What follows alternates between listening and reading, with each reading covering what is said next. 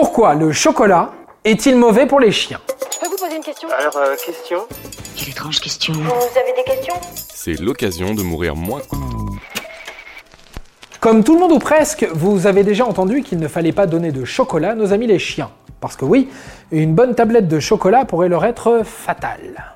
Mais pourquoi ne peuvent-ils pas se délecter d'un bon carré? Commençons par le commencement et causons chocolat. Le chocolat contient de la théobromine. Et c'est elle l'ennemi. Mais qu'est-ce que c'est que la théobromine? La théobromine est une substance organique, c'est-à-dire qu'elle est élaborée à partir d'un organe végétal. C'est naturel donc. C'est propre, c'est sain. C'est rien que de naturel. On trouve de la théobromine dans l'arbre qui nous fournit des fèves de cacao et à partir desquelles on fabrique donc le chocolat. Mais quel rapport entre la théobromine et les chiens?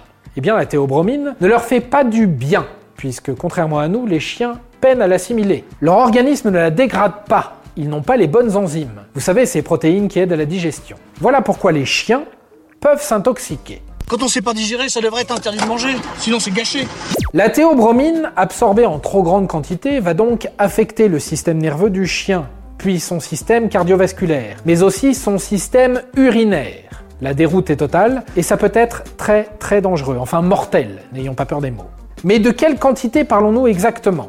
Tout dépend du poids de votre chien. On dit pour faire simple que la théobromine peut être fatale pour votre animal de compagnie à une dose qui oscille entre 90 et 250 mg par kilo de votre chien. Mais difficile de savoir combien une tablette de chocolat contient de théobromine, puisque le taux varie selon les types de chocolat. D'ailleurs, pour information, le chocolat noir en contient jusqu'à 6 fois plus que le chocolat au lait. C'est d'ailleurs pour ça qu'il est très amer.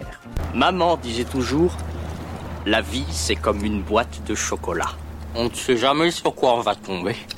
Donc, pesez votre chien pour commencer. Et voyons, un chien de taille moyenne pèse entre 15 et 25 kg. Prenons Médor, 20 kg, né en scorpion, plutôt sympa. S'il ingère 100 g de chocolat amer, à peu près une demi-plaquette, disons qu'il s'expose à environ 1500 mg de théobromine. Et puisqu'il pèse 20 kg, il peut supporter entre 1008 et 5000 mg de théobromine. Vous voyez bien que là, on frôle la catastrophe. Mais bon, je sens que je vous fatigue avec mes calculs. Et puis de toute façon, à rien ne sert de tout peser pour éviter l'intoxication. Évitons de prendre des risques. Ah, encore une chose. Je vous conseille d'éviter la mousse au chocolat du patron. Déjà, il vaut mieux faire attention et éloigner Médor des œufs de Pâques et autres mon chéri Noël. Et puis deuxième chose, il faut apprendre à reconnaître les symptômes de l'intoxication pour réagir à temps. Donc, si votre chien est tout excité, irrité, en colère, si son rythme cardiaque accélère, s'il vomit, s'il s'agite, s'il fait beaucoup beaucoup pipi et tremble, c'est qu'il a peut-être ingéré du chocolat.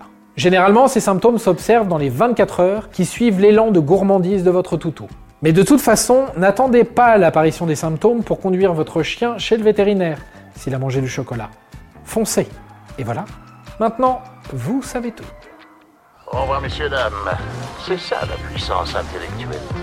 Sapristi C'était un podcast Genside. Attends, avant de partir, j'ai juste un truc à te dire. Viens découvrir notre podcast Sexo, la question Q. Deux minutes pour tout savoir sur la sexualité féminine.